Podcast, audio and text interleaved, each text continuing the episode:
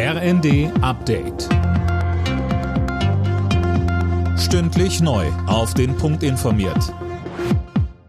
Ich bin Dirk Jostes. Guten Morgen.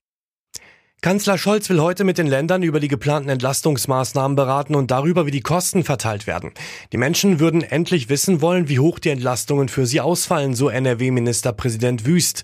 Seine Kollegin aus dem Saarland, Anke Rehlinger, sagt im Zweiten, das wichtigste Signal sei nun, dass es jetzt keine große Streiterei zwischen Bund und Ländern gibt, denn Handlungsfähigkeit des Staates insgesamt ist gefordert aus Sicht derer, die momentan wirklich Angst darum haben, ihre Rechnungen in Zukunft noch bezahlen zu können. Und ich glaube auch, dass wir Länder ganz gut beraten sind, nicht irgendwie die große Opposition zu sein gegenüber dem Bund.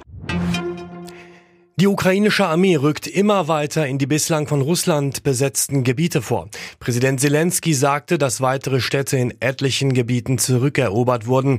Mehr von Tim Britztrup. Details nannte er in seiner Videoansprache nicht. Zelensky ging außerdem auf einen heftig kritisierten Friedensplan von Tesla-Milliardär Elon Musk ein, der hatte seine Twitter-Follower darüber abstimmen lassen, dass die Menschen in den besetzten Gebieten nochmal unter UN-Aufsicht über den Anschluss an Russland abstimmen sollen und die Krim russisch bleiben solle. Zelensky startete daraufhin auch eine Umfrage. Welchen Elon Musk mögen Sie mehr? Einen, der die Ukraine unterstützt oder einen, der Russland unterstützt?